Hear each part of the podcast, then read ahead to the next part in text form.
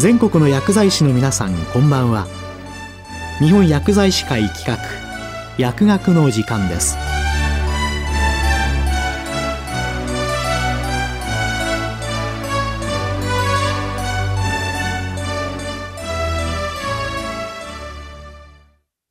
今日は厚生労働省アワープログラム医療機器について。厚生労働省医薬局医療機器審査管理課甲斐春樹さんにお話いただきます。厚生労働省薬局医療機器審査管理課の甲斐と申します。本日はプログラム医療機器についてをテーマとしてプログラム医療機器に関する最新の薬事行政についてのお話をいたします。はじめに私が所属する医療機器審査管理課についてご紹介いたします。医療機器審査管理課では、医療機器のほか、体外診断用薬品や再生医療等製品の承認審査や業許可等に関わる業務を所管しております。それらの製造販売承認、迅速な承認審査制度の創設や具体的な運用、審査に関係する承認基準、認証基準の策定を行うほか、薬事規制の国際調和等を担当しております。革新的な科学技術を応用して開発された医療機器の品質、有効性、安全性を確保することにより、病気で苦しむ患者さん、治療にあたる医療従事者の皆様に、より効率的かつ最良の医療を提供できるよう、円滑な社会実装の実現を目指して日々業務に当たっております。今回ご紹介するプログラム医療機器は、近年になって登場した分野であり、最近世界規模で研究開発が盛んな医療機器の分野です。本題に入る前に医療機器についてご説明します。医薬品、医療機器等の品質、有効性及び安全性の確保等に関する法律、通称薬機法において医療機器とは、人もしくは動物の疾病の診断、治療もしくは予防に使用されること、または人もしくは動物の身体の構造もしくは機能に影響を及ぼすことが目的とされている機械器具等であって、政令で定めるものと定められております。メスやピンセット、注射器から CT や MRI、手術用ロボット、埋め組み型ペースメーカーといった複雑なものまで多様な医療機器が存在します。2013年の法改正の際、医療機器の定義にプログラム医療機器の概念が加えられ、疾病の治療、診断等への寄与度が高く、不具合があった場合には、人の生命及び健康に影響を与えるリスクがある場合、単体で流通するプログラムも規制の対象となりました。なお、薬機法では、医療機器は人体に対するリスクの程度に応じて、一般医療機器、管理医療機器、高度管理医療機器に分類されます。リスクの低い一般医療機器は、各製造販売業者による自己認証扱いとなる届け出、管理医療機器と高度管理医療機器は、認証基準がある場合は、第三者認証機関による審査が行われる認証。認証基準がない場合は、独立行政法人医薬品医療機器総合機構、いわゆる PMDA による審査が行われる承認の枠組みにて規制されています。最もリスクの低い一般医療機器に相当するプログラムの製品は、薬機法の規制対象から除外されており、薬機法上のプログラム医療機器は、管理医療機器または高度管理医療機器に分類されます。それでは、プログラム医療機器についてお話しいたします。薬機法において、プログラム医療機器とは、医療機器のうち、プログラム及びこれを記録した記録媒体であるものと定義され、サムディとも呼ばれております。具体的には、プログラム、いわゆるソフトウェア機能製品であり、パソコンやスマートフォン等の汎用機器にインストールされることで、医療機器としての機能を発揮させる製品や、有体物の医療機器と組み合わせて使用する製品があります。昨今、患者の薬物血中濃度の測定結果などから解析処理を行い、最適な医薬品の投与量や投与法に関する情報を提供する医療機器プログラム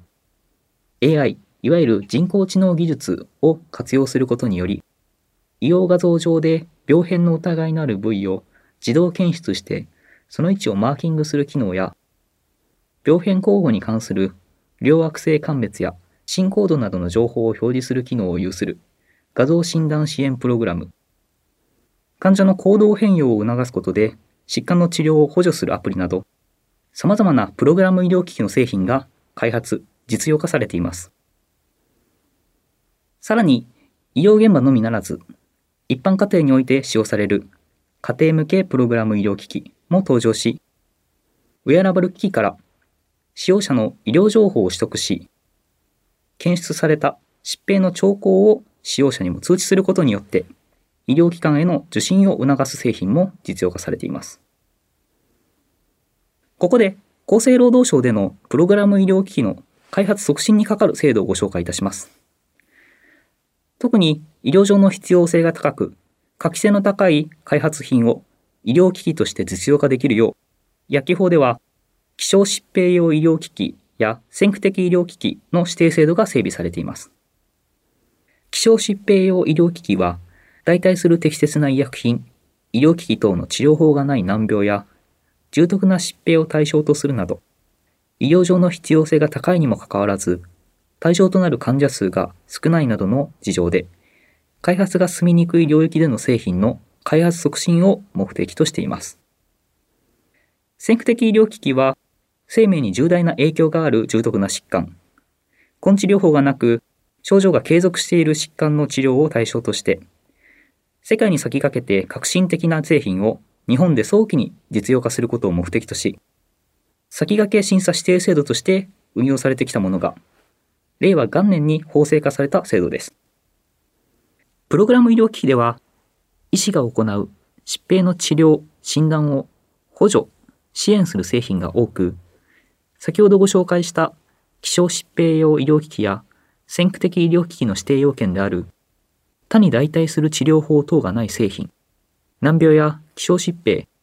重篤な疾病を治療する製品が想定されない等の課題も指摘され、2022年度より、プログラム医療機器にかかる優先的な審査等を思考的に実施し、指定要件に合致する製品について、優先的な審査など行っております。指定要件には、既存の治療法、診断法と比較して可期性があること、臨床試験等で高い医療上の有用性が見込まれること、世界に先駆けた国内での薬事承認申請が見込まれることであり、PMDA が特に優れていると判断された品目を評価及び選定し、薬事食品衛生審議会での審議を経て指定します。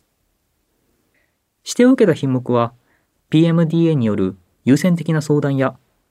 審査等が行われるとともに、承認申請者及び承認審査関係部署間の調整を担うコンシェルジュの設置など、早期の開発に向けて PMDA による充実した支援を受けることが可能です。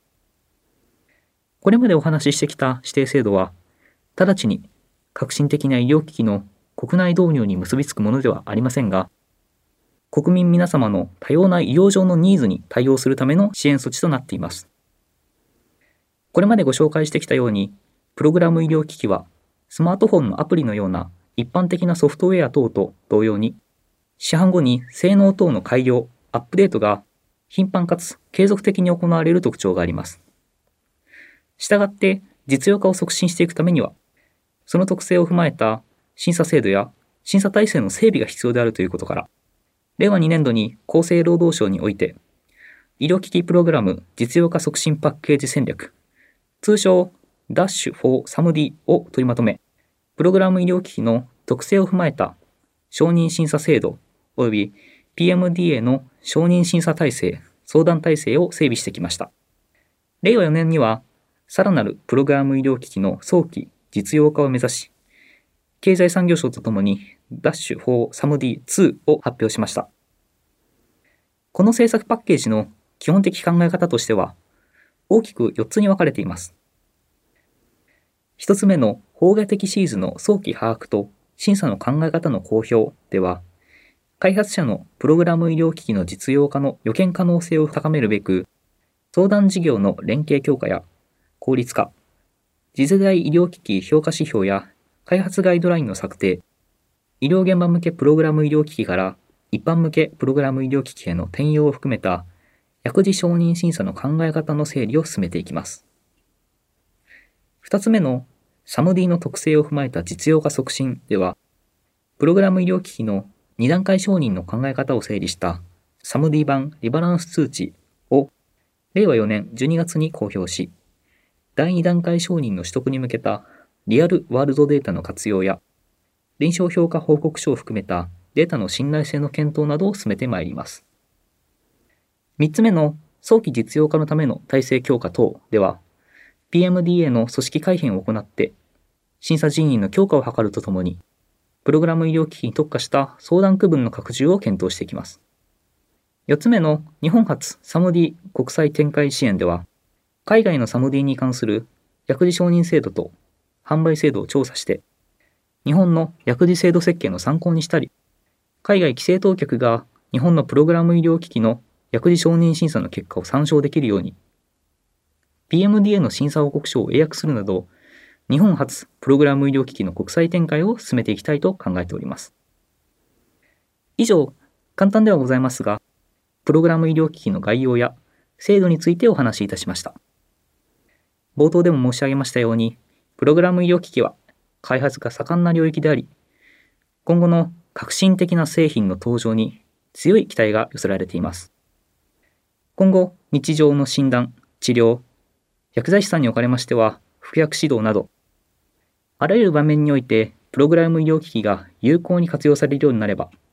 治療の質を向上させつつ、医療現場の業務負担も軽減させることが期待できます。厚生労働省といたしましても、有効かつ安全なプログラム医療機器が医療現場に届くよう、引き続き取り組んでまいります。また、一般家庭用のプログラム医療機器は、これまで入手が困難であった患者さんの医療情報を網羅的に入手することができるようになる可能性も秘めています。今後とも、特に薬学に関わる皆様におかれましては、患者さんの医療情報を有効に活用いただき、ご協力のほどよろしくお願いいたします。最後までお聞きいただきありがとうございました。今日は厚生労働省アワープログラム医療機器について厚生労働省医薬局医療機器審査管理課甲斐春樹さんにお話いただきました。